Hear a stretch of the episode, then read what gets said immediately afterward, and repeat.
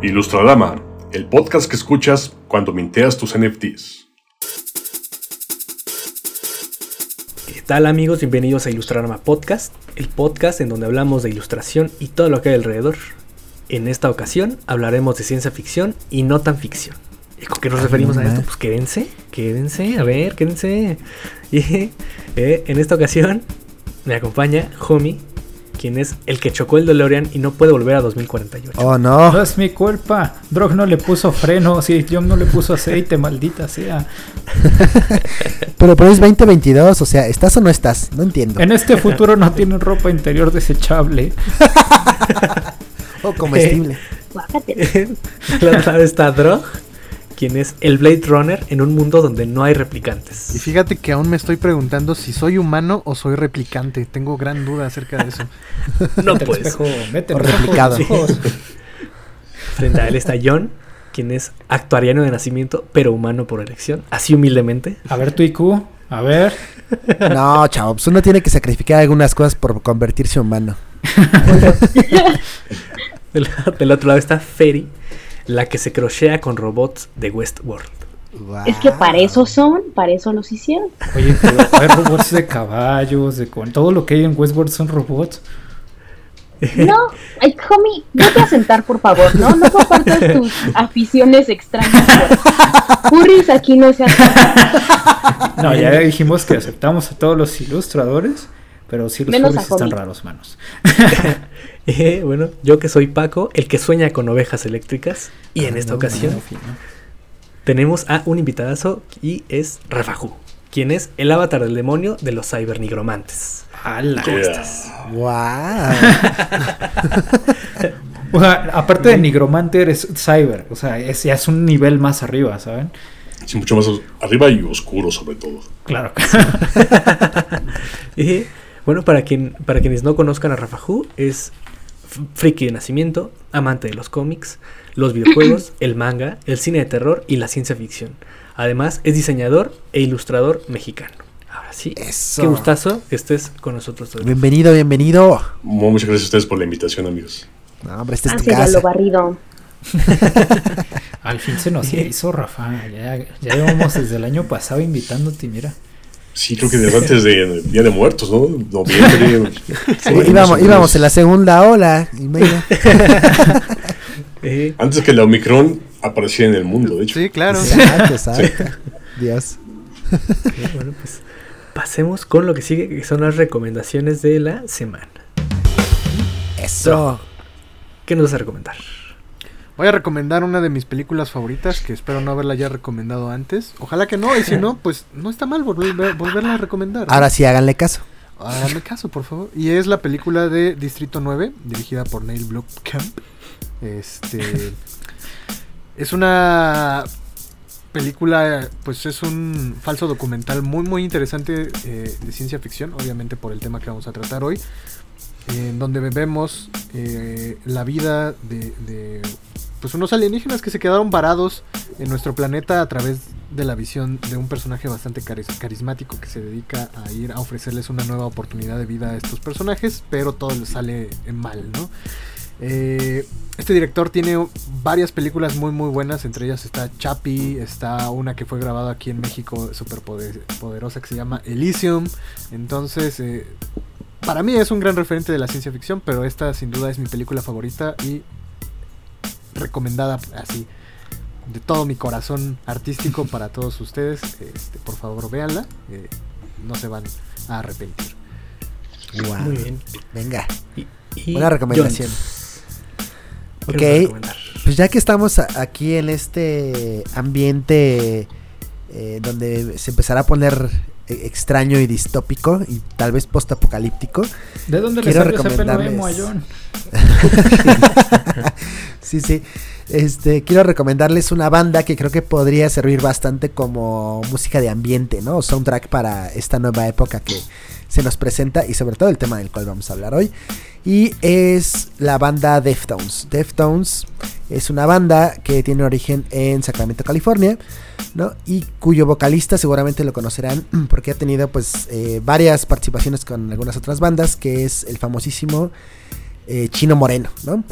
Él, eh, junto con sus amigos, la verdad es que su historia es bien interesante porque si no hubiera sido porque a uno de los integrantes lo atropellaron cuando tenía 15 años y el conductor del auto se paró y aparte de todo los indemnizó, realmente tal vez esta banda nunca hubiera sucedido, ¿no? Entonces es una cosa del universo que tal vez no hubiera sucedido, ¿no? Entonces, eh, ya para no hacer más larga esta recomendación, solamente quiero de, eh, que escuchen, por favor, eh, dos álbums, específicamente el, el, Around the Four y el White Pony. Eh, creo que justo pueden encontrar un ambiente eh, oscuro, ¿no? Si hablamos justo de tecnología y de futuros distópicos, eh, por ahí como que esta visualización entre un color azul tungsteno, ¿no? Mientras escuchan esta estos temas puede, puede suceder y aparecer, ¿no? Un, un, un, saborcito como entre fierro y sangre, ¿no? Pero melancólico. Es una cosa hermosísima. Entonces, Deftones, Around the Four y White Pony, por favor, échenles okay. una escuchada. Aparte es muy, muy, sexy la voz de Chino Moreno. Sí. Y tiene el nombre de dos minorías. O sea, ahí, Chino Moreno. Muy bien. Y, y es mexicano, es mexicano aparte. No, ¿Qué nos vas a recomendar, joven? Pues to todas las recomendaciones de hoy están muy oscuras, entonces yo me tocó ponerle el granito de luz a esta sección. Eh, y yo les voy a recomendar algo que muchos van a amar, muchos van a odiar, pero que definitivamente todos tienen que jugar, que es Minecraft. La verdad es que yo empecé a jugar Minecraft desde que todos lo piroteaban en su PC, ¿no? A los 6 años. El mismo, sí, el mismo Notch, ¿no? El creador de Minecraft decía, pues ustedes piratenlo, yo lo hice para que todos se diviertan. Entonces, el creador ya nos dio permiso, háganlo. Este. Y la verdad es que cuando yo lo empecé a jugar, pues nada más eran los cubitos, que explorar, que ir a la otra dimensión y derrotar al dragón. Pero hoy en día debo admitir que estoy muy anonadado con lo que es. ¿No? Puedes descargar mods ya a las consolas y ya puedes construir qué circuitos de computadora, que puedes tener wow. tu avión, que es, es, un proyecto gigantesco en el cual las personas ya hacen cine, ya hacen historias, ya hay series en línea, ya hay un concurso, ¿no? Si no vieron el concurso del juego del calamar con estos streamers famosos, lo que se llaman los Squidcraft Games, la verdad es que es una locura ver el ganador que es un streamer chiquito de Latinoamérica, como pues en 5 minutos ganó 100 mil dólares y una suscripción y se convirtió prácticamente en el top de Latinoamérica. A mí wow. me voló la cabeza ver su reacción, o sea, me, me llenó mucho de felicidad. Y eh, además creo que es parte del el metaverso, ¿no? Aunque no lo parezca. Y nada, denle una oportunidad a Minecraft, no se van a arrepentir. Y sobre todo, si no quieren jugarlo, escuchen su disco. Eh, tiene un disco pues, que se wow. llama Minecraft el cual es la música de fondo del juego. No lo escuchen de noche porque hay algunos soundtracks que dices, ay, qué pedo, o sea, es para niños, mano, está, está medio creepy esto, pero denle una oportunidad. Exacto. Paquito sabe que yo lo intenté, pero me moría cada rato, entonces sí. decidí mejor jugar. No, no mató al dragón. No, no, no, no llegué. Ni siquiera puede construir un pilar de nuestra casa. Que Su casa de lodo. No era mi casa. Sí. y Feri, ¿qué nos vas a recomendar? Sí, bueno, ya que andamos en mood ciencia ficción, eh, robots, replicantes y demás, yo les quiero recomendar un libro buenísimo que se llama La Guerra de Cryer de Nina Varela, que es una novela de ciencia ficción tal cual que sigue eh, a dos protagonistas en un mundo donde los humanos ya no son la raza superior, sino una serie de autómatas que pues ellos son los que son la verdadera realeza ahora, ¿no? Ellos son los que controlan prácticamente todo y hay una sociedad de humanos que intentan derrocarlos y rebelarse en contra de ellos, pues porque, porque no está chido ser esclavo de, de un robot. Eh, y bueno, en, en, esta historia estos dos personajes, una de ellos es humana, la otra es una de estas princesas robots. Suena, suena como bien a fanfic, pero les juro que chido. eh, esta chica es parte de la rebelión y ¡pum! sorpresa, se enamora de la princesa, entonces es un enemigo, o sea, amantes muy increíble, es un gran mundo y realmente eh, me parece que la autora está planeando ya la secuela, así que vayan y leanlo porque se va a poner tremendo. Muy bien. Sí. Tenemos. Sí, es una fanfic. Y. Está bien chido. Aparte es la clase de fanfics que lo yo, ¿sabes? Es, es un fanfic de Westworld. Sí cuando lo piensas Exactamente. bien.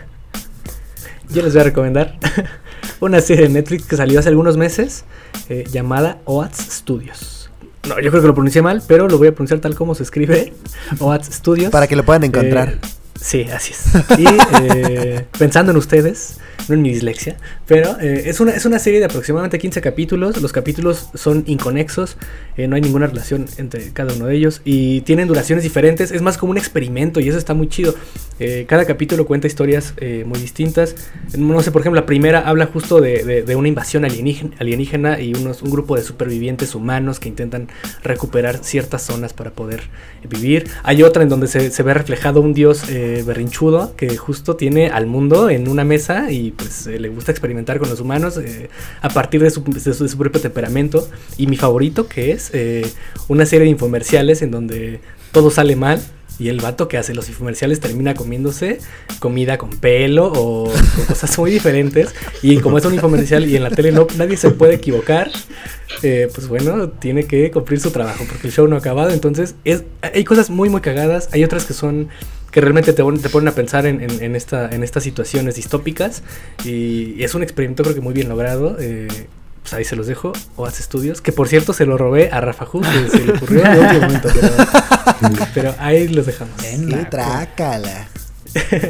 Y eh, eh, ahora sí vayamos con las recomendaciones de nuestro invitado. Y Rafa Ju, ¿qué nos vas a recomendar? Pues tengo, traigo dos, dos recomendaciones. Una es un. Pensando en este en este, en esta si- situación en la que estamos, que, un, que una, un metaverso está en- dentro de otro metaverso, o una pandemia está dentro de otra pandemia, es un, este va a ser un podcast que recomienda otro podcast. Y es un, así, es uno- un podcast que se llama Caso 63, que no voy a, no voy a mucho lo- de lo que trata, más bien para que se interesen en verlo, porque te vuela la cabeza la primera vez que lo escuchas. Y básicamente es un viajero en el tiempo que viene del año 63 a visitarnos hoy al año 60, al año 22. Y no nos viene a prevenir de una guerra mundial, ni de un apocalipsis zombie, ni de una inva- invasión ali- alienígena, sino que él, él viene a evitar que la pandemia crezca porque la, pan- la humanidad nunca pudo salir de pandemias. Entonces la pasó de una, de un- de una pandemia a otra, así hasta que llegó el 63, y pues la, la humanidad se acabó, ¿no? Entonces lo que busca hacer ese, este viajero en el tiempo, tiene, ese viajero en el tiempo tiene la misión de evitar ese, ese- que ese paciente cero de la nueva cepa de- del virus eh, lo propague en la humanidad y tal cual, ¿no? Es- y ahí vienen cosas como ciencia ficción, metaverso, eh, eh, se incluimos conceptos de las redes sociales como la, la cancelación, el extremismo de las redes sociales, etcétera, y te vuela la cabeza. Cada vez que lo escuchas, escuchas- que escuches te, vuelve, te vuela la cabeza. Eso es una, es barba- una barbaridad. Dos temporadas, ¿no? Ahorita está la temporada 2. No la quiero terminar porque quiero mas- masticarla y así saborearla. Porque sé que va a pasar un año hasta que llega la, segun- la siguiente entrega, pero es una fumada. Muy bien. Caso Wow. 63. Sí. Bueno, suena, suena bastante bien, ¿eh? Y Me, me pregunto si yo fuera ese viajero en el tiempo, no sé si viajaría al 2022 cuando las cosas están así, o tal vez como mucho antes donde pueda disfrutar de la playita, unos 3, 4 años, y después ya decirles, oigan, va a pasar esto, aguas. Ya me acordé, ya me acordé que va a pasar. ¿Y Ya. ¿Cuál es tu siguiente recomendación? la siguiente recomendación es un manga. Uno de los, digamos, mangas más eh, icónicos, más reverenciados, más influyentes de los últimos años, que es Berserk.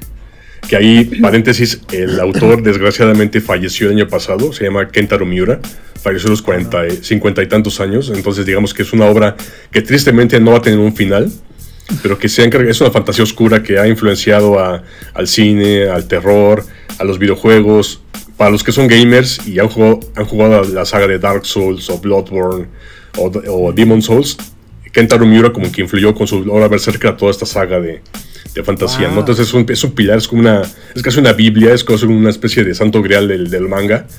Entonces se pueden leerlo, es una maravilla, es, este, es bizarro, hay sangre, hay terror, eh, hay cosas, hay- la historia del, del personaje principal es muy triste, entonces de pronto sí como que hay romances por ahí bastante tristes, hay cosas que muy feas que le pasan al, al protagonista y lo convierten en un, literalmente, y aquí pongan el pitido, hijo se en un bastardo, entonces es un, es un, es un antihéroe que ve, ve- lucha y pasa una cantidad de, de predicamentos, entonces es una... Es impresionante la, la temática, la, la historia, los personajes, la fantasía, entonces es, esa es mi segunda recomendación. Venga. Wow. Ahí lo tenemos, Berserk. Que está aprobada por Drog, dice. ¿no? Aprobadísima. Y, y su estante lleno de libros. Eh, pues, eh, ya que terminamos con las recomendaciones, vámonos a la ilustradora de la semana. Venga el pianito.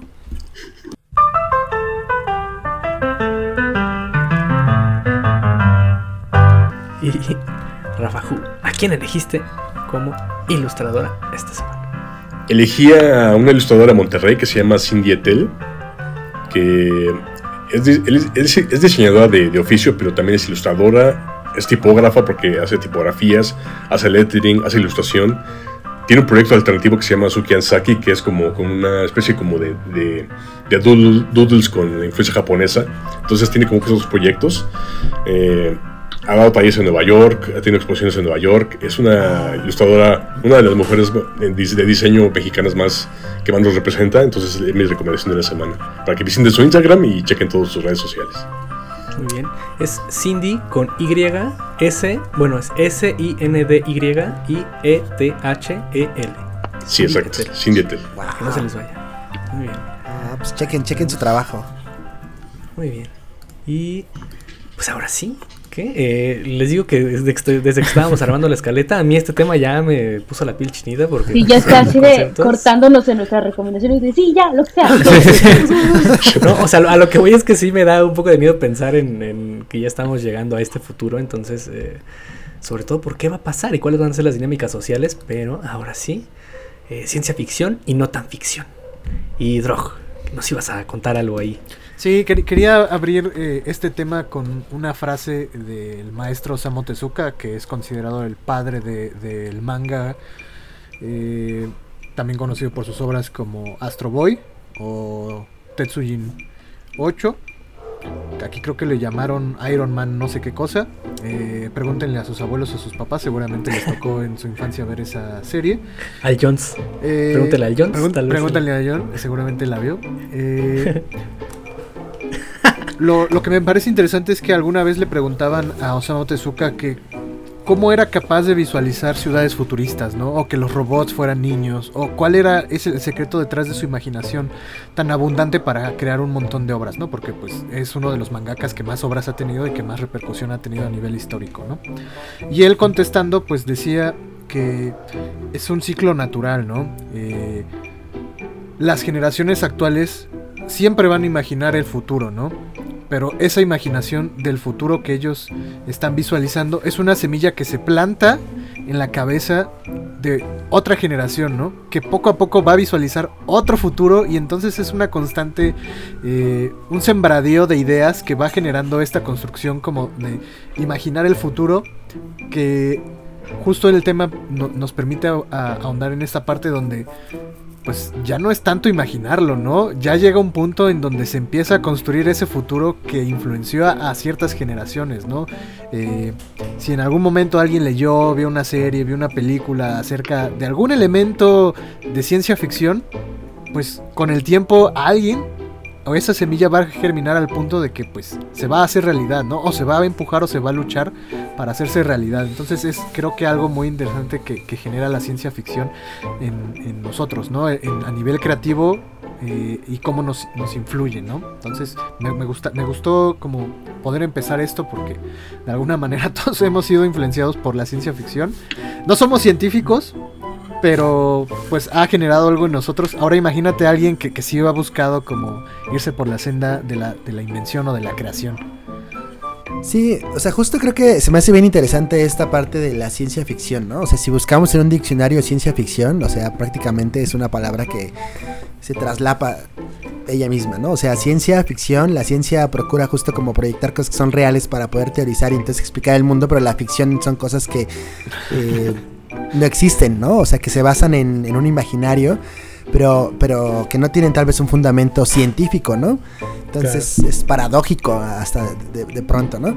Pero justo algo que se me hace como bien interesante es que, eh, y, y que creo que Osamu Tezuka lo tenía como muy claro, es justo como esta posibilidad de utilizar esta, eh, este futuro imaginable para poder establecer pautas, ¿no? O sea, hacia qué tipo de situaciones pueden suceder, qué tipo de situaciones pudieran no suceder y qué tipo de situaciones queremos que no sucedan, ¿no? Y cómo a través justo de poder representar eso en sus obras, como bien decía Drog, hace la posibilidad de, de poder forjar caminos allá, ¿no? O sea, esta parte de la prospectiva, de la proyección, del futurismo, ¿no? Habrá que ver también justo de quién estamos eh, integrando estas ideas de futuro. Este, pero justo eh, es súper interesante y creo que también abre la posibilidad de un espectro creativo, pues, poderosísimo. Eh, aquí igual eh, nos comentabas, Rafa, que tenías ahí... Que, hay algo que, podías ver en, esta cuestión de, la ficción alcanzando a la realidad, ¿no? O sea, justo eh, Drog y, John nos hablaban de esta cuestión de cómo los, autores intentan retratar estas partes, pero justo llega ese momento en el que eh, pues estamos viendo esas cosas que veíamos en películas de los ochentas en, en nuestra realidad, ¿no? Sí, el- el- hay, hay algo que se llama design fiction, que es una, una corriente de diseño que surgió creo que hace como 5 años, 10 años, que precisamente es, precisamente es eso, como, como el diseño busca crear futuros eh, distópicos o alternativos para eh, buscar resolver problemas que no existan, pero de esa manera adelantarse a lo que pueda pasar y resolverlos, ¿no? Y lo que pasaba con la ciencia ficción es que de pronto nos- nosotros bromeamos con volver al futuro, ¿no? La el famoso 95 o el famoso 2015 que decíamos, ah, ajá, ya es 2015, eh, va a llegar el Doc con Marty McFly y demás. Y nos causaba hasta gracia, ¿no? Pero hoy en día han pasado tantas cosas desde que empezó esta pandemia, cosas que eran ciencia, ciencia ficción y ya no son ficción, que nos pueden hasta asustar de pronto, eh, que pueden darnos miedo, como el tema de lo que pasa mucho con, con, con seres humanos, esa película del mo- Demoledor donde salía Sylvester Stallone hace, hace tiempo, que la gente no quería tocarse. Y hoy en día, pues, esta, esta especie de fobia a las personas eh, es algo como muy presente. De pronto, si tú vas a un lugar y la gente no tiene cubrebocas, es como, ah, no, espérate.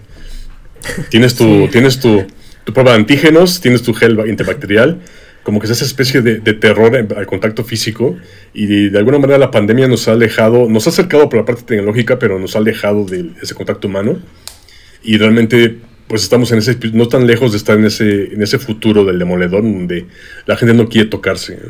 Aunque espero no Ya. lleguemos ahí porque no sé cómo se utilizan las tres conchas. Sigo teniendo esa duda. Creo que hay una cosa bien interesante con el tema de la ciencia ficción convirtiéndose o alcanzando al presente, que es algo que a lo mejor nosotros vemos como un tema súper contemporáneo, pero en realidad ha sucedido así que desde 1890 a 1900, ¿no? Eh, uno de los casos que a mí más me gusta, que olvidé mencionar al principio de, de- bueno, cuando estábamos armando esta escaleta, armando este tema para nuestros escuchar, eh, era el tema de que durante mucho tiempo se pensaba que eh, Julio Verne, el autor, el padre de la ciencia ficción, bueno, Mary Shelley es la diosa de la ciencia ficción, pero eh, Julio Verne, eh, se tenía esta teoría de que era un, un viajero en el tiempo, porque muchas de las cosas que ponía en sus libros, eh, inventos y demás, salían antes en las novelas de lo que salían al público, ¿no? O sea, tal es el caso del submarino. O sea, el concepto del submarino como que empezaba a estudiarse en ese momento, pero no había tal cual una, una estructura, una forma, ¿no? Y la descripción de, de Julio Verne del Nautilus en 20.000 leguas de viaje submarino es súper, súper explícita. Es como de, ay, entonces está esta cosa que gira y que vuela y que no sé qué. Y eso ha pasado con otros dos, otros dos inventos que también él, él propuso, ¿no? Uno de ellos es el helicóptero, que es esta máquina que se inspiró en, en bocetos de Da Vinci y que años después fue una realidad. Y también está el caso de eh, el viaje a la luna, ¿no? O sea, él decía como de, ay, son misiles que lanzamos, ¿no? Y ustedes comparan, pues los misiles son muy parecidos a, a las naves espaciales. Entonces, sí hubo un, un tiempo en el que la gente decía como de, "Mm, sabes demasiadas cosas. Brujo. Pero Sí. siento que es justamente uno de estos primeros casos, ¿no? De la ciencia ficción, de estas ideas locas que las lees o que las ves en, una- en- en algún tipo de medio y dices, "Ah", ¿no? Corte A existe. Sí, yo, yo creo que tiene mucho que ver con mm, de dónde nace estrictamente la ciencia ficción, ¿no? Que evidentemente si eres muy muy clavado y muy teórico y muy eh, muy John, vamos a ponerlo, este, pues claramente la ciencia ficción tiene que estar basada en, en un avance científico, ¿no? O algo presente que se está investigando y por ende lo llevas ya a un mundo ahí súper, súper loco, ¿no? Pero ah, yo creo que la ciencia ficción o la, bu- la buena ciencia ficción más bien, tiene algo súper valioso y algo muy increíble que hasta el día de hoy es de las cosas que más me gustan de ella, que es que de cierta forma se tiene que seguir sintiendo humana y presente. ¿Por qué? Porque si de pronto nos presentaran una historia, no sé, ¿eh? de amor robótica que a un robot le mueve mucho, pero a un humano no, pues sería como de, sí, estoy hablando de Tifer. Eso sonó que estás juzgando mis lecturas. No, no, no, no, no, no. Y, y justo te iba a decir que por eso eh, fue un fracaso la película de- de- de- del estudio Bluebird. No, no, no. A lo que voy es a que tienes que sentir que eh, a un humano le puede mover o le puede pasar en un futuro, ¿no? O sea, porque si no hubiese, digamos, una pizca de esperanza en muchas películas, o si ni siquiera hubiese sentimientos humanos en ellas, probablemente serían súper aburridas, ¿no? Y la mayoría, si, nos, si ponemos mucha atención en cómo están estructuradas, son cosas que nos pasan a todos, ¿no? Puede ser una historia de amor, ¿no? Un amor inalcanzable, puede ser el futuro que todos añoramos, ¿no? Simplemente cosas como bien lo decía Ferry, eh, a ver, el humano quiere volar, ¿por qué quiere volar? Porque quiere sentirse libre, ¿no? Y de pronto suena muy romántico, pero creo que lo más valioso de la ciencia ficción es que está basado en cosas humanas. Y el día que de- de- nos alejemos de ahí, creo que ya los robots habrán ganado ese, ese en ese momento. Pero fíjate, ahí, ahí va eh, algo que nos va a dar pauta al siguiente tema y es... Empezamos con inventos, ¿no? Inventos físicos que de alguna manera, pues alguien leyó Julio Verne y dijo, pues yo lo voy a inventar.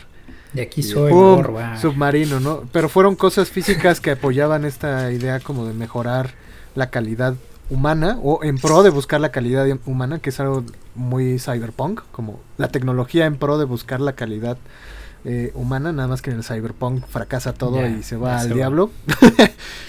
Pero ¿qué pasa? en- o sea, ¿en qué momento empezamos a, a dejar de, de ver el, el- pues esta parte de la ciencia ficción en lo físico y empezar a explorar mundos como inexistentes o realidades que no están dentro del plano físico?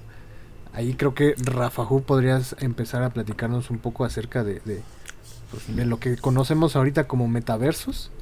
Bueno, empezamos a conocer como metaversos porque tampoco es algo que, que ya lleve años de exploración. O tal vez sí. Sí, yo creo que sí, digamos, eh, todos hemos tenido contacto con un metaverso, un cuasi, un, un proto-metaverso, eh, desde videojuegos, ¿no? Estaba Second Life, que a algunos les tocó jugarlo, las salas de chat. Eh, cuando tú entras a un videojuego, estás jugando Call of Duty, estás en una especie de, metaverso porque tienes avatares, estás jugando con tus amigos. Vemos por ahí de pronto cómo los jugadores de Halo se juntaban a hacer tonterías en las partidas, en vez de pelear entre ellos, sino platicar, a dormirse, a bromearse entre ellos. Entonces, digamos, esos metaversos han estado como que siempre con nosotros. Incluso yéndonos muy, muy, muy eh, a los a los 2000, principios de los 2000, estaba un juego, un, un, un mundo virtual que se llamaba Ciu- Ciudad Conecte, que era con de, eh, lo, hacía Coca-Cola, y tú tenías tu criptomoneda, tu, tu moneda que eran unas fichas de que tú puedas tomar tu, tu refresco y la, con un código, el código meterlo a una página web y obtener dinero para comprarte casas, para comprarte autos, para comprarte dep- departamentos, mundos y eh, convivir con tus amigos. Entonces creo que ese, ese tipo de cosas como que siempre ha estado con nosotros. Y hoy de pronto que está la pandemia, no hay contacto humano, la gente tiene este hambre, esta hambre de, de, de tener, con- estar con sus amigos, tener fiestas, parrandas, echar chelas y demás. Como que Mark Zuckerberg dijo, oh boy, that's cool. Bueno, él y Nvidia, Microsoft y demás, y dijeron, ah, metaverso. Llega el metaverso, va a un mundo donde todos vamos a estar conectados, en salas de chat, en mundos virtuales, usando tu avatar, usando mundos 3D, aprovechando la 5G, el ancho de banda que es cada vez más potente, usando avatares, eh, siendo quien quieras tú ser en ese mundo. Digamos que ha sido como esa transformación, algo que ya teníamos ahí, que estaba siempre en, nuestro lado, y que de pronto, pues, de alguna manera, la pandemia ocasiona y empuja a que Mark Zuckerberg crea este mundo, este mundo, esos mundos virtuales, esos metaversos, y están ahí, ¿no? Pero fíjate, fíjate que, Es- que- que- que a mí me suena como... O sea, en algún momento e- esto para nosotros era como jugar canicas. Eh, era un, un juego, era una distracción, no, pero ahora es parte de la realidad y es, si lo comparas con las canicas, es como, ahora mis, las canicas son mi realidad, ¿no? Es, es donde me voy a desenvolver y, y- y es que Exacto, suena así, sí, de, sí, sí. así de extraño y de raro, pero, pero es, es, es digamos que es cuando el futuro te alcanza y probablemente no estás preparado como para, para Para eso. abordar eso, sí. Sí. No y digamos. estamos listos para nada. Sí, tal cual. Sí. Y digamos, lo más triste que está es que la pandemia, pues. Nosotros platicamos con unos amigos y la pandemia sigue ahí, ¿no? Pero mientras, el, mientras nosotros estamos controlando al, al virus, al Omicron y demás, y no salimos a la calle, hay una cantidad de virus que están afuera que no, a los que no, nos- no nos hemos expuesto, entonces nuestros anticuerpos nos han generado. Entonces, esos virus que, está- que están creciendo por allá afuera, en cuanto termine la pandemia y salgamos, vamos a colapsar. Entonces vamos a regresar a esta pandemia, a este, a este encierro, y digamos que la forma en la cual vamos a quizás a no tener esa psicosis, no perder la cabeza, pues va a ser en los metaversos, conectarnos con gente y, y no salir de ese mundo virtual nunca. Ese, ese mundo virtual me recuerda mucho a, al Oasis de Ready Player One. O sea, porque tal cual es eso, ¿sabes? Y yo recuerdo que cuando eh, por primera vez leí, leí el libro, dije así como de, esa wea que, ¿no? ¿Sabes? Porque es como de, ah, tenemos a nuestras figuras y te pones tus lentes VR y vas al salón de clases y después sales y vas al mall digital y vas, o sea, como toda nuestra realidad es esto. Y justamente, como, como dice Rafa, o sea, la pandemia nos empujó muchísimo a vivir en este mundo virtual en el que realmente, o sea, estando aquí presentes en este bonito podcast, a las personas que conozco así en persona de cara de Ilustrarama es a John y a Homie. Y a, a John porque una vez me llevó una playera a mi casa, ¿sabes? Y aún así, nuestra, nuestra interacción social ha sido completamente dentro de este universo que es intangible por completo, ¿no? Es una realidad digital o una realidad virtual en la que nos hemos desarrollado por los últimos meses y que ahorita si de pronto nos dijeran como de ya no van a existir eh, los meets o como lo que decía John al principio, ¿no? Ya no se van a grabar las clases de Google Meet, te quedas como de ¿cómo no? O sea, porque nos hemos acostumbrado mucho a esta, a esta dimensión en la que pues sí, ¿sabes? O sea, convives sin tener que convivir y sentarte al lado de homie que seguramente huele a tacos. ¿Qué? Claro que no. Es que ahí se llama la colonia, el Taco Rabán. Solo olía sushi y a tortitas. Era lo que desayunaba en la escuela, ¿sí? Bueno, es cierto. Les contaré una historia rápida. Una vez, Fomi estaba con una chica de la agencia donde trabajábamos. Oh, Dios. Nos vimos al elevador y la chica dijo, como, Ah, yo me acuerdo. compraste chilaquiles, ¿verdad? dijo, mi sí, ¿por qué? Huele. Pum, corte, se sale, se sale la chica del, del elevador y Homie todo triste con sus chilaquiles con cebolla. Ay, sí es cierto, sí es cierto. Menos mal se había comprado chilaquiles y no era el calor del día. En mi defensa estaban buenos los chilaquiles. Para quien no nos ve, Homie se está abaniqueando. porque- Sí, sí, sí, sí, sí me dio calor. ya volviendo, volviendo un poquito al tema, o sea, que, que- que justo eh, aquí hay algo muy interesante, que es esta parte en donde eh, el, el escritor, el creador de ciencia ficción hace algo y años después eso se vuelve realidad. Me pone a pensar mucho también en esto de que en qué se está basando el escritor o esa persona que genera estos contenidos en donde se ve reflejado un invento, por ejemplo, a lo mejor Julio, Jul- como justo como dice Ferry, ¿no? Julio Verne planteaba este escenario en donde existía un vehículo submarino y un vehículo que atravesaba eh, el aire. Eh, Esos a lo mejor eran deseos humanos que, o sea, que estaban muchísimo antes de Julio Verne, ¿no? Solo que fue Julio Verne el que ideó en su cabeza eh, cómo podría ser en la, en la realidad.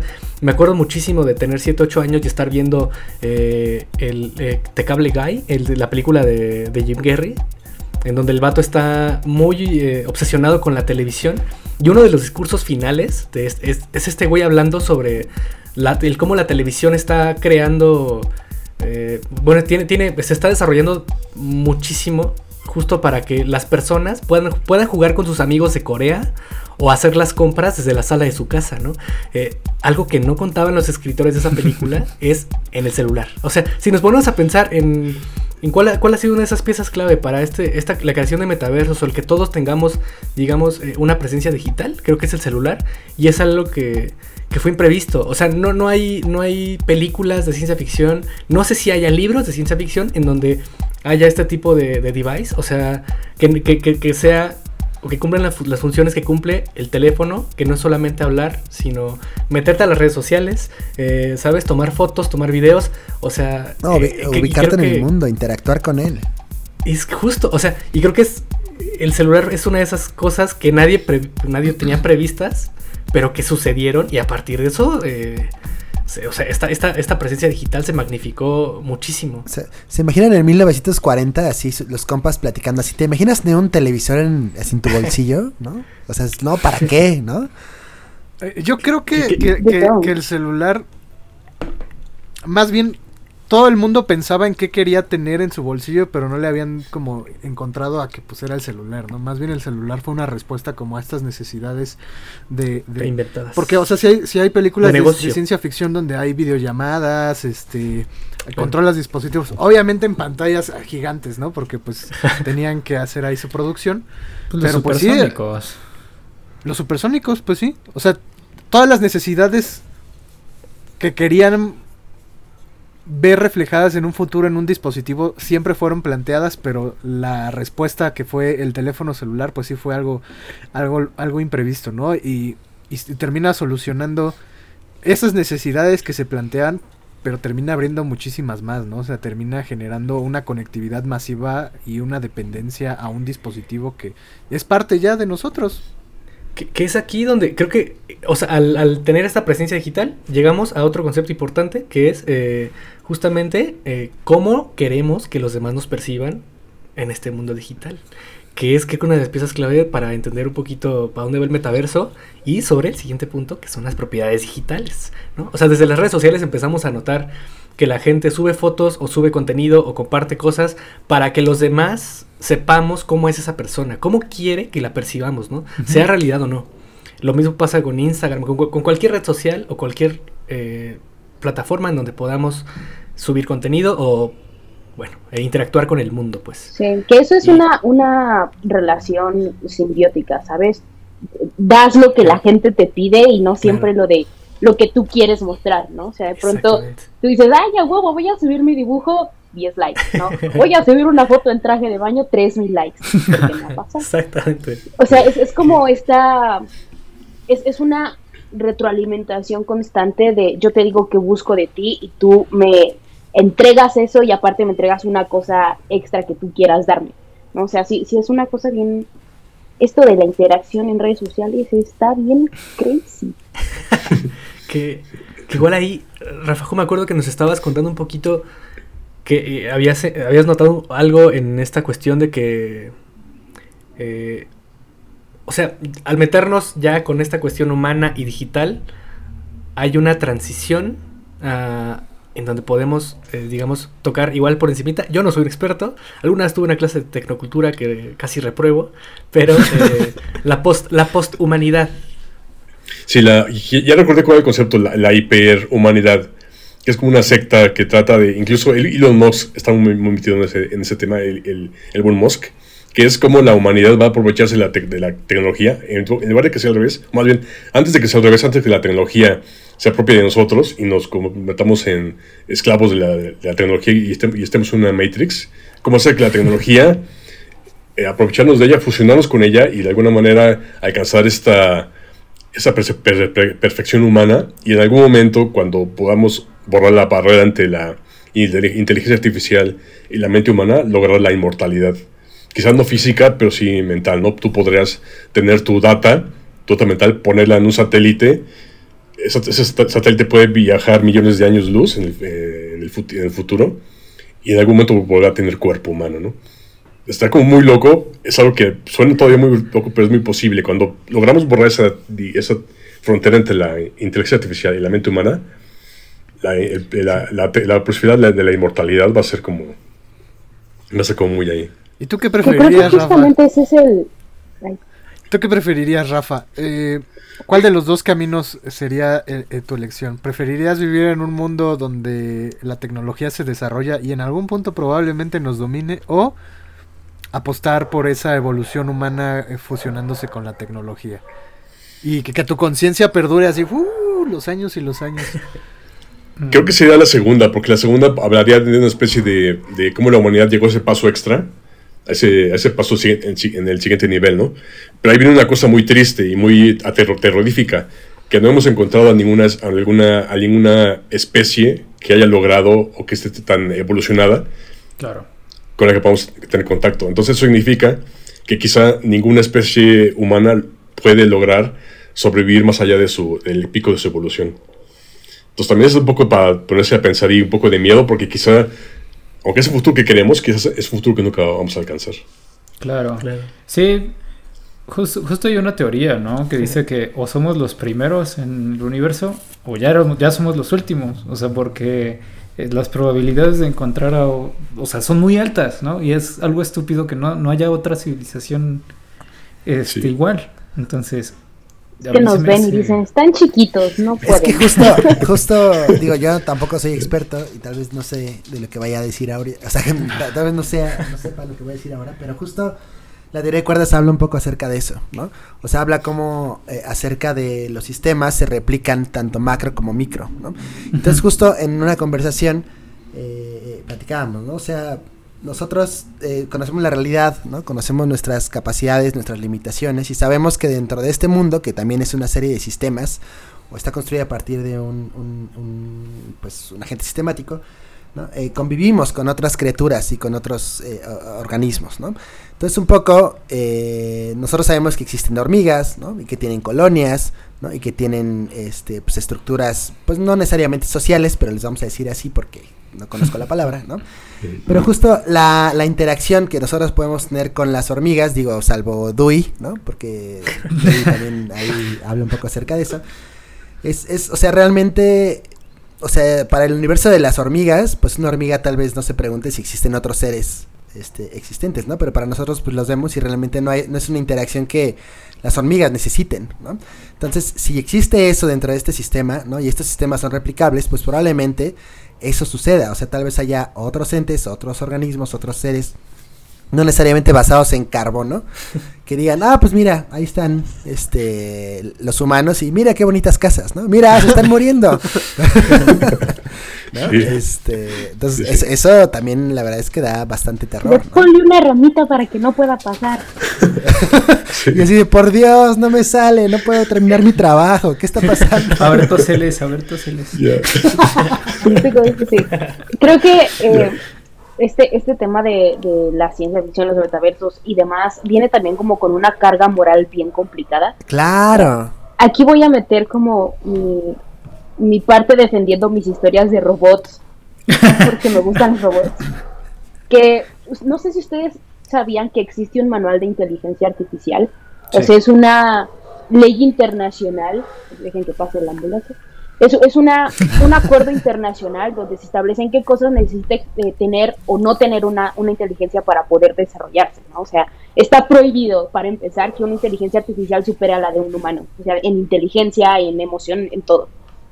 Eh, el, justamente el cederle emociones a una inteligencia artificial, pues también está, o sea, es como de, no podemos hacer eso, no podemos crear como este tipo de vida. Eh. Y creo que eso, eso también como nos deja de pronto pensando en qué cosas se pudieron haber creado si no tuviéramos esta misma ba- barrera moral, ¿sabes? O sea, es como, yo también quería meter esta parte, nada más así como comentario. Toda esta tecnología que no nos dan, eh, porque no somos capaces de manejarla, ¿no? O sea, leía que la, las, la tecnología para hacer autos voladores existe desde los años 70 y no los hacemos o no nos los dan porque la gente no sabe conducir, ¿no? Entonces ahora imagínate, si necesitas una licencia de manejo, necesitarías una de piloto y el caos en la Ciudad de México estaría perro. Entonces, No, no sabemos manejar en dos dimensiones, ahora imagínate en tres. Sí. Entonces, es este tipo de cosas que, o sea, esto- estos son ejemplos como muy, muy burdos, muy locales, pero ¿qué cosas realmente podrían crearse que no hemos descubierto o que no se han puesto en marcha porque quienes están a cargo no confían en nosotros para dejarnos ese juguete? Que, que San, San Asimov, este, bendito te rezamos. Le rezamos. Eh, pues creo que es, es, es parte de, de los beneficios de haber tenido toda esta cultura de la ciencia ficción, ¿no? Porque gracias a este planteamiento y algunos elementos morales que fueron implantados en ciertas obras, pues es que tenemos esto, ¿no? De decir, Pues mira, este autor dijo que los robots tienen que obedecer estas tres leyes porque si no pasa esto. Ok, pues a futuro no, no hay que hacer estos, hay, no hay que hacer robots que puedan violar estas tres reglas porque pues nos vamos a ir al, al- al diablo, ¿no? O sea, no es algo comprobable, pero alguien escribió que probablemente podría pasar. Entonces Pero mejor mejor, no nos lo evitamos. Sí, exacto. que, es, que es justo lo que decía Rafa Juno de esta corriente de, de diseño que, que recuérdame cómo se, cómo se llamaba. Es la fiction, fiction design. Design Fiction. Design Fiction. Ah, design fiction. Que de hecho también Elon Musk, ahorita que mencionas eso, Elon Musk dice, no, no hay que confiar en la inteligencia artificial, no pueden ser más fuertes que, más, más, más inteligentes que nosotros. Y de hecho, si nos vamos a pensar, los dispositivos de inteligencia artificial, los asistentes como Alexa, como, como eh, Strata y demás, realmente no son tan inteligentes, no, no dejan de ser una pieza que se comunica, una bocina que se comunica con un servidor. Pero si te pones a pensar, no son extremadamente inteligentes, aunque ya podrían serlo. Sí.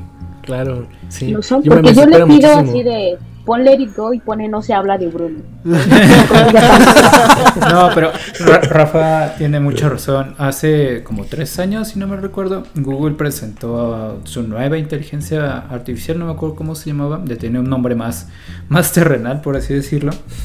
Pongan tú que se llamaba Susan. Y en una de sus pruebas de sus conferencias, lo que hizo fue marcarle una peluquería para que esta inteligencia artificial eh, hiciera una cita con, con el peluquero, ¿no? Y la interacción era tan real que esta asistente virtual incluso tenía muletillas.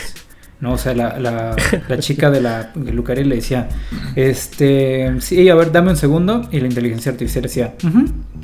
Ahí todos se quedan, cara, qué pedo, o sea, ya, ya está hablando esta madre, ¿no? Y claramente la chica de la peluquería nunca se da cuenta que está hablando con un robot. Entonces, causó tanto pánico ese rollo que, uno, le prohibieron a Google usarlo. Y dos, les dijeron que en caso de que llegara a salir a la luz, así, en un caso hipotético que claramente va a pasar algún día, las interacciones de este robot tenían que ser avisadas. Es decir, si el robot te hablaba a ti, John, John, estás a punto de hablar con Susana, que es este, una inteligencia artificial, y va a hacer... Yo solo a- Estás a punto de entrar a la línea caliente. También es parte del futuro distópico. Sí, sí, sí. No, o sea, en, en el futuro, güey, que donde recibamos eh, bromas telefónicas, ¿no? Por parte de la CIA, ¿no? Es como, está es el gran apellida. Racho y tú acá preguntando por el borracho, güey. Pero justo, no sé, o sea, creo que también es eh, una, eh, o sea, No, es lo- esos candados que nos ponen porque no estamos listos o porque puedes llegar a ser peligroso, creo que son necesarios. Que aquí ya, a ver, ahora sí. ¿Y qué tiene que ver esto con la ilustración?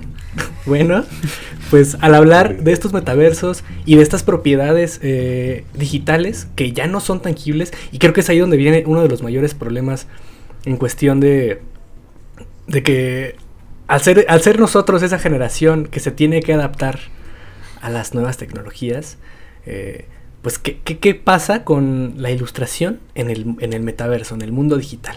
Cuéntanos, Rafa. Pues digamos que desde, creo que más o menos 2014 surgió un concepto que se llama, desde que empezó el blockchain, esa, esa es como cadena de bloques donde un, un, un un token puede ser único y se identifica con una cadena de bloques dentro de todo el blockchain. Nació ahí creo que en 2014 unos, el propio concepto de NFT, ¿no? Not Fungible to- Tokens, que eran como tokens que no, no son fungi- fungi- fungibles, que son únicos, digamos.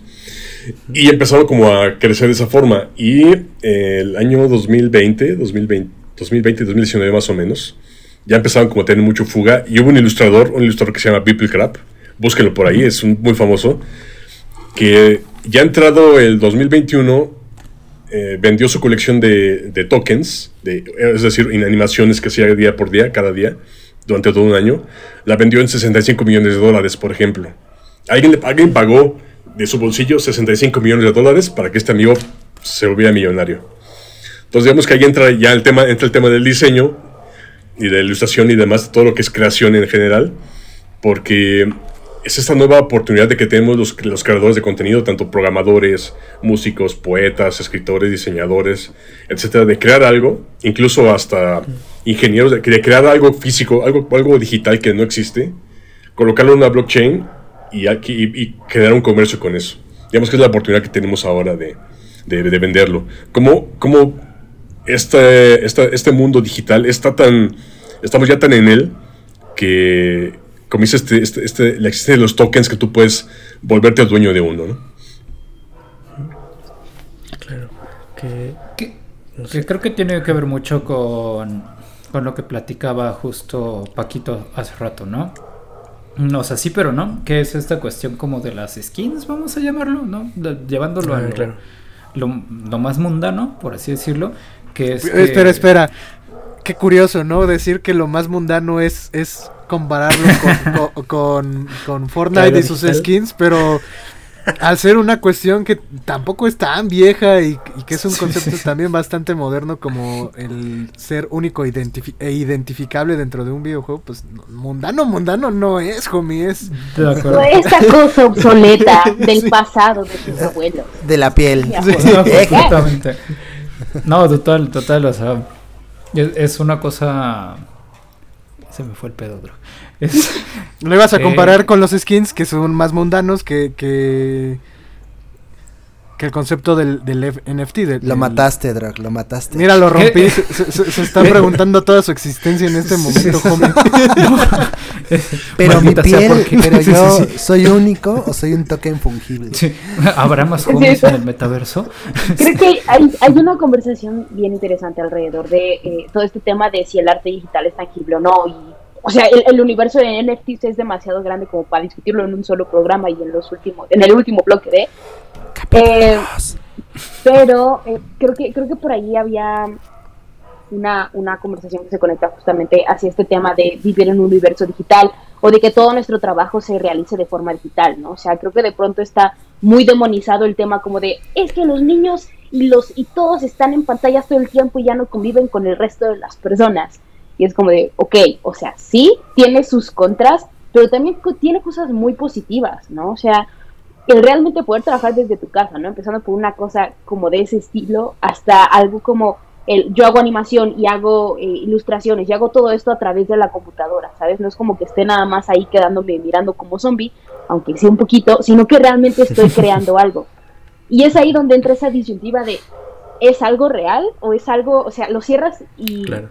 Ya no está frente a ti, ¿no? A menos que lo imprimas, pero lo vuelves a abrir y ahí está. Entonces, ¿está o no está, no? Y ese es justamente uno de los Claro. dilemas que tiene en un principio el vender creaciones digitales eh, como comisiones y demás, ¿no? O sea, muchos artistas de pronto se plantean el, es que no sé si vender eh, comisiones porque pues es un archivo digital y no lo van a imprimir y ahí se va a quedar y ahí se va a perder. Ahora imagínate llevarlo a un tema eh, tan tan grande y tan poco explorado hasta este momento como son los NFTs, ¿no? O sea, donde todavía nuestra comprensión está como el "Ah, ah, no Sí. sé qué es esto, Sí, sí. esto tiene cosas malas, tiene cosas buenas. Entonces sí es, sí es una discusión bien, bien fuerte, ¿no? O sea, yo todavía me acuerdo Sí.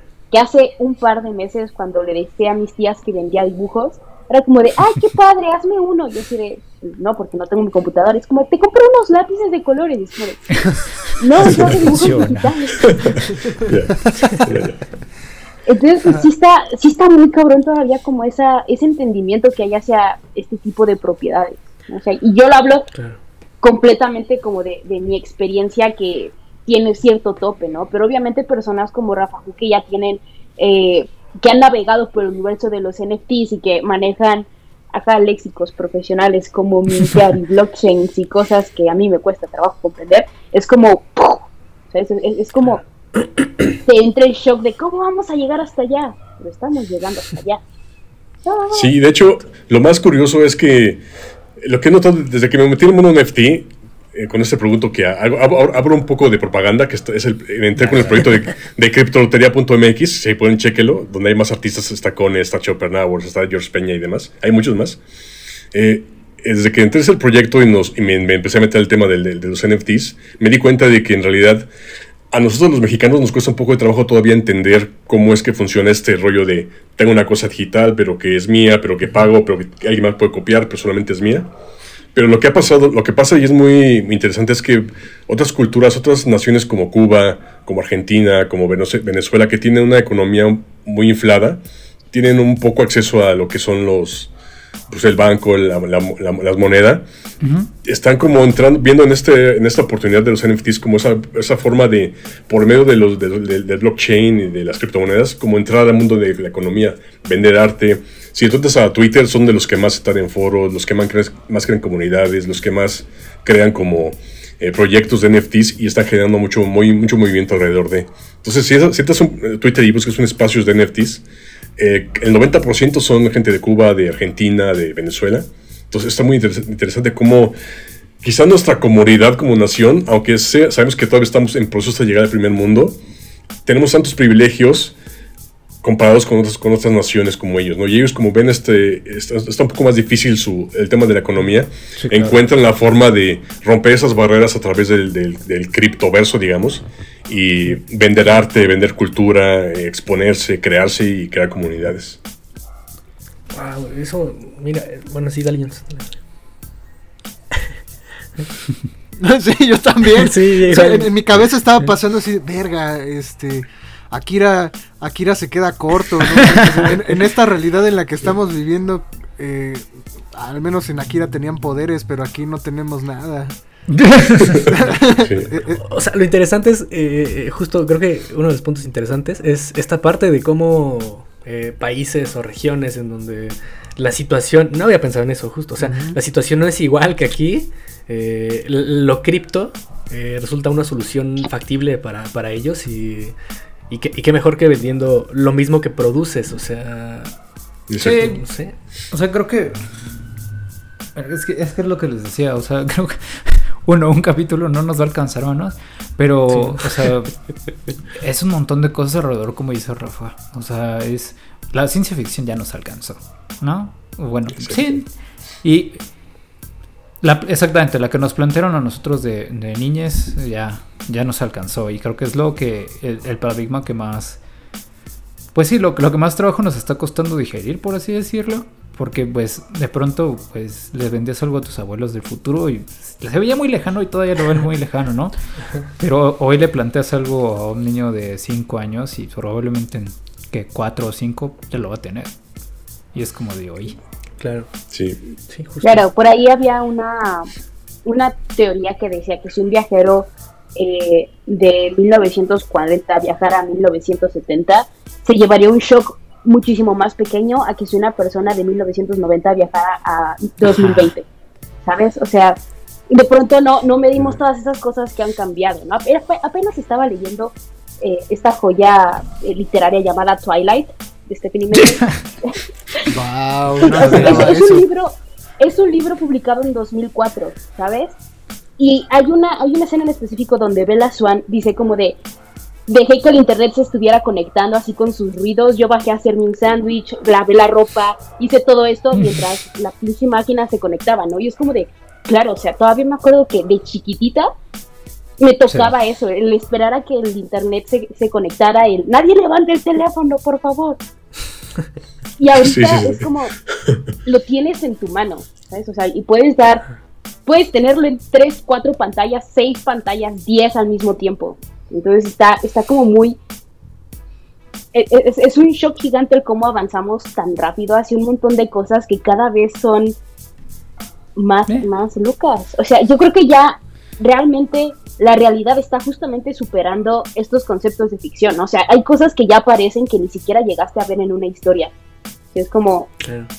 No, esas o- cosas de, ay, esto lo hicieron en Star Wars, ya pasaron. O sea, ahorita Sí. es como de, ves Star Wars y dices como, esto sucedió en mi casa hace dos días. Sí, o que ni siquiera te das Sí, sí, de cuenta. O sea, es como Marty McFly con sus lentes que tenía 10.000 pantallas, 10 pantallas en, la- en los lentes y todos decían, esa tontería que no, y de pronto se burlaban de Spielberg. Y a ver, yo tengo, de- cuando trabajo tengo como 4 5 pantallitas aquí, ¿no? Veo a alguien streameando en Twitch, estoy trabajando, veo, o sea, y es como de, claro, no estaba loco. Que no sé, o sea, si también ahí pasa, o sea, lo contrario, con que la ciencia ficción te proponía algo y una vez que lo ves en la realidad dices, no, esto no funciona. Como Claro. los Google Glasses, ¿no? O sea, Ándale. que se dieron cuenta que la gente no puede estar viendo cosas mientras camina en la calle, güey. Cuando Porque ves el- justo- el, viaje en el tiempo de Endgame, que dices, seas mamón, ¿sabes? Como, Sí. Sí, Oh. que también está ese caso, ¿no? Pero, pero bueno, miren, yo creo que se nos acabó la hora. Entonces, eh, Eh, sí, Mi eh, cabeza me estaba sí. explotando ahorita, ya hasta Sí, me estaba viendo. No, no, Siempre pasa. ya. No voy a Pero- dormir pero bueno. también, ¿eh? O sea, este. Sí. Voy a soñar Eh, cosas raras seguramente con Voy a este soñar título. Rafa, Rafa, ¿hay algo con lo que quieras cerrar eh, esto? Sí, algo, algo inter- dos cosas interesantes. Una que quizás tenemos que. Nos va a costar poco trabajo, pero tenemos que empezar a entender cómo funciona esto del metaverso, porque es algo que ya está, ¿no? Ya Facebook y Instagram se van a convertir ya en marketplaces para NFTs. Twitter ya va a brindar, ya, ya brinda la, la opción de que tú puedas vender, conectar tu wallet y vender NFTs. Behance también, tú puedes conectar tu wallet y vender NFTs. Entonces, digamos, eso ya está aquí. Hay gente que a lo mejor todavía, nosotros, todavía a nosotros nos cuesta un poco de trabajo pensar, voy a pagar mil dólares por una obra digital, pero hay gente que ya lo hace en Estados Unidos, eh, en China, en Japón, y hay gente que se interesa, en el marketplace digital ya existe, entonces hay que empezar a entenderlo, a saber que es algo que ya está ahí y que no se va a ir. Y otra, para cerrar, una cosa muy interesante, muy graciosa, Dale. y muy chistosa que ha pasado. eh, hay hay una, una, una artista, una cantante mexicana que está muy metida en este mundo del cripto. Es como ah, en, en Estados Unidos está la Paris Hilton y aquí en México, en la comunidad latina, está Thalía. Entonces, si se meten a, a- a los, a, a los Twitter Spaces y buscan Twitter Space NFTs, van a verla muy clavada. Está organizando NFTs, NFTs, eh, Twitter, Twitter Spaces todos los días para Órale. vender criptoarte, educar a la gente con criptoarte. Ella compra obras de artistas mexicanos y colombianos y venezolanos. Entonces es como una cosa muy graciosa porque yo cuando la vi dije, ¿en serio? Talía está vendiendo criptoarte si está en el- este movimiento del NFT y si puedes entrar y chatear con ella, eh, contar tu proyecto, incluso hasta puede ser que te compre algo. Entonces es algo- una cosa muy graciosa, chistosa y surrealista. Eso podría dar para una continuación de Mariela del Barrio, pero ahora ya comprando y vendiendo NFTs. Mariala del El dealer, metaverso. dealer. Sí, tal cual, el mañana del metaverso. Mariala de pisos picados se va a llamar. Este, Vayan a ver a. No sé, ¿a- ¿algo más? Eh, Pues yo solamente me gustaría decir que eh, creo que justo es importante hablar de estos temas, ¿no? Porque pues son situaciones que estamos viviendo y que vamos a vivir, ¿no? Y que de pronto, y aquí cito, ¿no? A un amigo que justo está clavadísimo y su proyecto de investigación tiene que ver con esto, que es eh, los futuros sociotécnicos. Eh, él dice, ¿no? Que justo tenemos que empezar también a cuestionar, ¿no? Como estas ideas y estas visiones de futuro, ¿no? Porque muchas veces en esta visión, por ejemplo, de, de Elon Musk, que dice, pues vamos a ir hacia allá, o sea, la gente dice, no, pues sí, tenemos que ir hacia allá, pero realmente, o sea, esta, eh, eh, este escrito, ¿no? O esta visión es a donde todos queremos ir, o sea, realmente esas visiones de futuro están, están considerando nuestras visiones de futuro, ¿no? Claro. O sea, y realmente cuál es el, el- el- el impacto que va a tener eh, en nuestras vidas, justo como llegar a, o, ¿cómo se dice? Como, ¿Cómo dice él? O sea, como integrar o ingerir, o, pues sí, integrar estas visiones de, de- de futuro cuando realmente, claro. pues ni siquiera tal vez estemos contemplados, ¿no? Digo, Claro. igual próximamente tal vez le invitemos porque creo que tiene mucho de qué hablar. Si se hace el siguiente capítulo de esto, pues creo que justo él. Sí. podría venir a echarse un round y sería una plática súper interesante. Entonces, Que, que bueno, eso, ¿no? que Y- justo lo decía. Ah, perdón, dale, dale. Perdón, no, no. Bueno, ya, y rápido. Y, ya, ya, y yo, yo me quedé con muchas ganas de hablar y yo estaba, eh, pero, no, es que. ah, Es que es un temazo. este, nada, sí, este más, ¿no? Eh, no, pero justo, eh, ya rápido para cerrar, creo que esta relación también que tiene que ver ese tema con la ilustración es un poco como lo que hacía Jean Giraud, ¿no? O sea, Moebius, ¿no? Y a- aquí me gustaría acuñar un, acuñar un concepto que me gustaría platicar, pues, en este segundo capítulo, que sería la ilustración ficción, ¿no? O sea, cómo a través justo de aquello que nosotros podemos representar de manera gráfica puede ayudarnos a construir cosas que aún no existen pero que pueden pasar, ¿no? Claro. Entonces, eso creo que sería algo interesante. Yo lo dejo sobre la mesa. Rafa Ju, por favor, acepta esta invitación para Ok, tener este claro, siguiente sí. capítulo Claro y que sí. este y pues poder platicar y pues prospectar un poco acerca de esto, ¿no? Venga. Muy bien. Claro Nada que más quiero, quiero cerrar ahí con las palabras de Jack Black, de que todos quieren llegar a Marte, pero nadie ha inventado un helado que no engorde, ¿no? Claramente Jack Black es Dios, güey. O sea, muy en serio, estaría muy chistoso una película de Jack Black donde descubres que Jack Black sí es Dios. O sea, y ya te lo estoy diciendo. Yo soy Dios, llegué aquí, esto es lo que quería, no lo están logrando. ¿Qué pedo? Sí, sí. Se llama este, ay, ¿cómo se llama esta película? Los viajes de Gulliver. Es una, este, Pero bueno, luchador. pero bueno. estuvo muy chido este tema, o sea, sí nos dejó con esa esa No, esa picazón Esa de, gi- "Ah, esa picazón. seguir". La punzada. La punzada, sí. La punzada. La punzada. Sí. O sea, así Sí. decía mi, así decía mi abuelita cuando ibas en secundaria. ¿no? O sea, Sí, ya- pero bueno, o se sea, refería a otra cosa, pero eh, muchas gracias, Rafa, por, por este temazo. La verdad es que siento que todos sacamos muchas cosas que traíamos en nuestros corazones. Entonces, Sí. Y nos abriste qué padre estuvo. No, gracias a ustedes. sí, sí. Y pues pasemos a lo que sigue, que son los saludos de esta semana.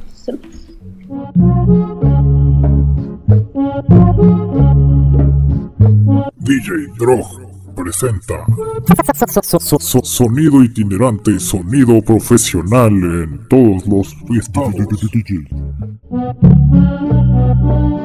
Y empecemos contigo, Rafajú. ¿A quién te gustaría saludar? Pues, Me gustaría saludar a toda la banda de Criptolotería que eh, deben estar por ahí, escuchando por ahí y a saludar a todos esos, esos jóvenes ilustradores que están deseosos de crear algo. Aviéntense, ese es el momento para empezar a crear cosas. Nunca ha habido más oportunidades para, para crear algo que ahora, ¿no? Bueno, fue, un- fue más que fue un consejo como saludo, pero bueno, ahí va. Ah, dale, dale. No, está bien, está bien. Y eh, Amixes. Por favor, ustedes. Ahora resulta que nadie tiene amigos. Los voy a aventar yo hacia el frente, eh, al que primero que vea. A ver, Feri. Este, Con clase. no, pues ya que estamos hablando de personas crushadas y robots y demás, yo quiero mandarle un saludo a mi, a mi crush actual, que es una persona que con la que he cruzado así de que dos mensajes de Instagram, ¿no? Entonces, un saludo para Malu. Me gusta mucho su trabajo y es una, es una chica bien padre, eh, pero estudia, estudia conmigo, pero en mundo metaverso, metaverso nunca nos hemos visto en la vida real, entonces este saludo es para ti porque sé que no lo vas a escuchar. Se lo voy a mandar porque ya tengo su. su- Ay, no, Droxy hace esas cosas. Drog es así de, hola, te presento a Ferry. Sí, yo comento sus, su- comento sus dibujos en Instagram y nunca me pela, pero... Híjole, ese es crimen. Vas a tener que ir a buscarle y decirle que oh. Ay, Y Paula. ustedes. Jones. Va, pues yo quiero justo aprovechar este espacio para saludar a Daniel Campos, ¿no? que eh, pues ya platicamos un poquito eh, de esto. Y pues bueno, durante el posgrado pues hemos estado platicando más de- del tema y la verdad es que estoy eh, muy, muy emocionado con lo que está logrando. Entonces, Daniel, pues te mando un saludote, un abrazo y pues ojalá te animes a venir a Ilustrarama, a, a romper un poquito esta- estas barreras de que de pronto dice, pero pues yo soy ingeniero, yo soy así entrando a diseñador. Bueno, pues ahora le vas a entrar a la ilustración.